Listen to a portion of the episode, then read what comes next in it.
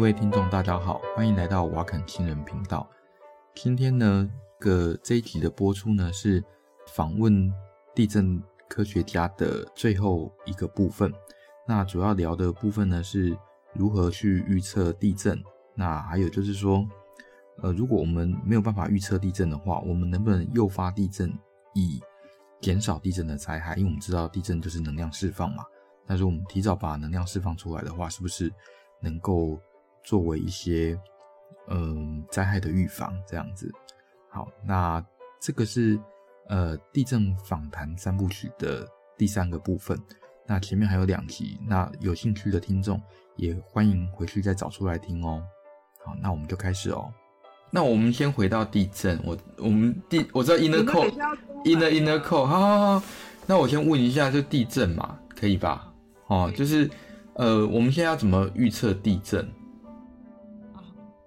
哦，因为大家都大家都说地震没有办法预测嘛，那可是总是有一些方法。那例如说，看小动物有没有跑掉啊，看有没有地震云啊，啊，看什么地下水水位的下降啊，这些东西嘛。那可是有没有比较科学的方法可以预测？对，就是地震预测，它就是开宗明义就说，我必须要知道这个地震什么时候就发生的时间、发生的位置跟发生的大小。那所以啊，就是呃，我们我们我们在讲呃，刚刚主那个主持人讲的那个所有的那个东西叫做地震前兆。地震前兆异常，其实它是没有办法跟我们讲地震会多大，它只能说这可能即将有事情发生。那所以呃，这个地震前兆这件事情其实就是提高警觉心的一个行动嘛。所以呃，目前为止哈，其实就是呃，资料可以就是无限的收集，因为像我们刚刚讲地震，很多历史经验跟我们讲，地震发生前地下水位会变。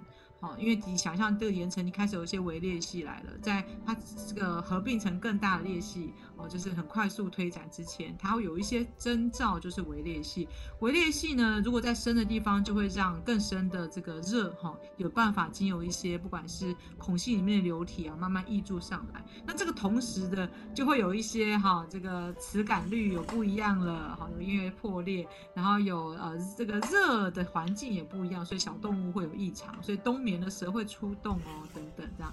那再来，其实就是地下水水位也会异常。那啊有裂隙产生，那地壳有微微的变形，所以这些东西每一个都是可以观测的。可是你把它串成一个，说等一下要躲，我预期它要躲，什么时候发生一个大的事件，就发现，嗯，未来当然是就是就是现在大家就是能做，其实就是预测，预测就是要基于过去的经验。可是。呃，目前为止，至少在学界看到的结果就是，你发现就算它有过去那个事件的有一个经验法则，它的趋势是这样哈。我等前几天啊，讲到特定的趋势，地震活动有一个脉动，或者地下水位有一个脉动，哦，我再来就发生了。可是这样的一个经验法则，你却发现没有办法适用于其他的地震，甚至连同一个断层系统，这种法则都不适用。嗯、那所以其实就是呃，就做科学来讲，其实就是推广它，就是你不能放弃嘛。但事实上到了最后，你就发现其实呃，地下介质变动太大，然后所以就是呃，即便你说未来演算法可以发展的非常的这个先进，我们也得要够多资料。那还有就是说，呃，我们知道它有二手学选，但是就是有相关，好，那可能没有办法。准确知道它的呃 prediction 的那个 time，但是呃就预测的时间呐、啊，那呃可是如果加上另外一个，我们知道说呃月球的潮汐力跟板块的那个呃应变力，也就是那个形变也会有一点点关系。那如果月球的潮汐力加上去当成一个呃变动因子来猜测呢？猜测什么？猜测地震的发生，对。所以。哎，呃，好，所以这个前提就是，呃，这个月球的引力其实也会呃改变了我们运震的条件嘛，对吧？对。所以我地震发生的条件，那事实上这件事情就是说我各种不同的环境哈，我只要有办法给我地层里面它的应力条件改变，它都要算，它都是有功劳，嗯，是吧？所以刚刚潮汐力是一个哦，其实还有很多其他的方式。有人说台风造成的降雨。降雨很多会不会触发地震？像在美国一大堆工业活动触发了地震，嗯、有可能啊。就是高压水、高压呃的水灌进去，一定会影响它的运震条件。所以这一些事情就是像刚刚讲，潮汐力有潮汐力的物理模型。可是说穿了，一切就是我在任何一个地下的任何一个空间，我的条件给我多少力。对啊，这个条件呢，其实就是可以，如果未来可以做就是连续的监测，那每一个物理模型，就潮汐雨之于我，呃，降雨之于我，地下水位变化之于我，哈、哦，嗯啊，那个火车经过之于我，这些东西我相信哦。其实我老实说，我相信，因为现在整个我们的这个学界的方向就是环境里面任何一个呃，这个连温度变化都有可办法可能会影响我的地震发生的条件嘛，那。这些事情未来可能要可能几百年后全部都具备了，那也许它就可以全部各个物各个各个不同的物理模型，任何一个参数跟地震发生的条件的关系，全部都串在一起，我觉得有机会。嗯，好，那我再问一下，既然我们无法预防，呃，应该说无法预测地震的发生，那我们有没有办法预防地震呢？例如说，呃，利用刻意引发地震来预防地震啊，因为。我们知道，有时候就是那个它张力太大了，然后突然之间断掉，或者是突然之间造成形变。那既然如此，我们在有计划的状况下造成这个形变，那是不是就可以呃把灾害降到最低，啊减少那个板块的压力？那甚至是说哈，可以拿来作为军事用途，然后在敌国那诱发地震这样子。是，就是有啊。其实这这个想法其实很很多人都会讲哈，就是嗯。但是因为诱发了这个地震，你不晓得，呃，就是说任何一个地震发生，它对周围的影响都有。就是我一旦诱发这个，你有可能诱发其他的，嗯。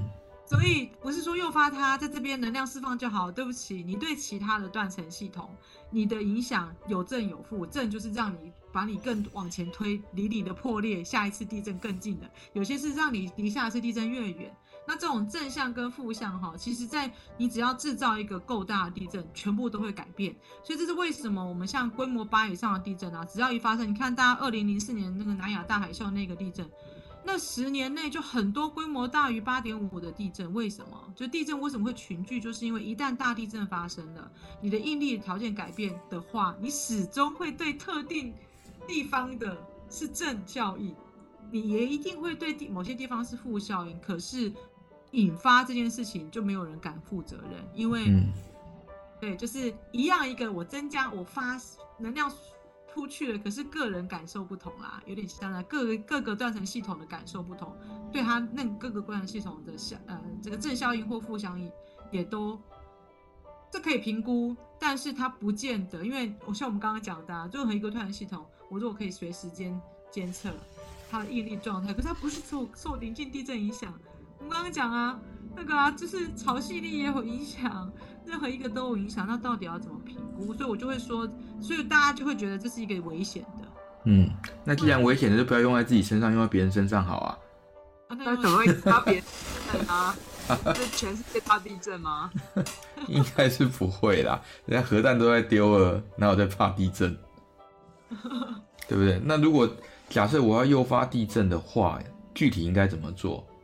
例如说拿高压水柱，或者是说拿炸弹去炸，嗯，假设我要诱发的话，对，就是地震发生的条件，基本上我们刚刚讲应力条件就是一个断层面上，好，我的让它错动，其实我需要就是呃有一个正向的压力，我这个压力条件如果变得很大，或者是呢我的孔隙压，也就是。呃，我可能就是有强力压力上，我我的这个里面也有很多孔隙，那我还没有破之前，我孔隙压的条件就是不一样了。那啊，这孔隙压条件其实就是弱化的条件啊，像呃这个高压的水注进去，它也是弱化那个局部的地层。那这种状况下，它就很容易发生，或者是说我说啊，一个就是改变它，让它变弱，一个就是你给它很大的压力，压应力这样，所以这两个都可以啊。嗯。只要有办法达到都可以，所以这盖水库其实早就是显学，就是新建水库，因为它是一个非常非常大的质量体，它压下去它都会有影响，啊、所以很多水库，这个全世界各个地方只要是大水库新建，它其实就是后面 它可以不会，它不会及时发发酵，后面通常就是跟着很很比较活跃的这个地震活动起啊，嗯，其实他们觉得没有很大没有关系，所以像那个美国，那就是人为诱发的那种地震是。盖水库啊，对啊，对啊。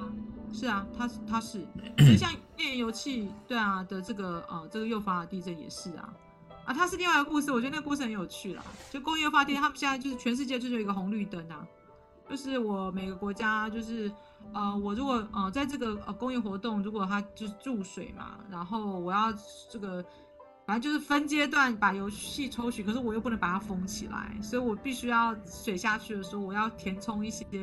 那孔隙中要填充一些，就是让它不会因为生物或者是等等化学作用让它孔封起来的，对吧？那我下次就可以抽啦。嗯、可是，在这个过程中，事实上你就是要重复的注水，嗯，然后你水也要抽上去，这样。那这个状况其实呃引发了这个地震，就有人就会说，好，呃，我在多少的在这个注水活动的多少的空间跟时间范围内，然后你产生的规模多少的地震，你达到这个标准，我们就先让你黄灯观望。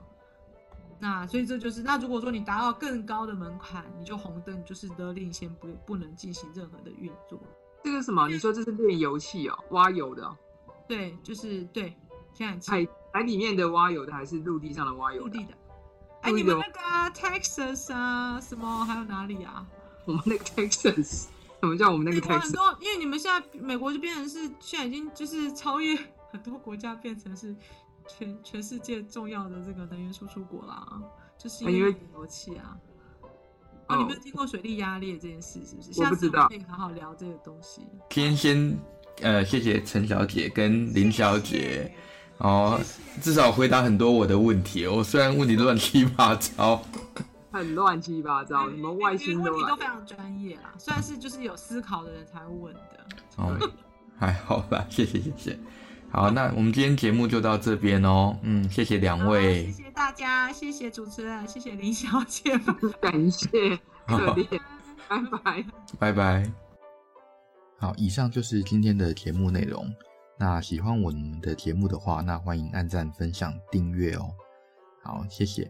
那顺便再提醒一下，这个是呃访问地震科学家的呃三部曲的其中一部分。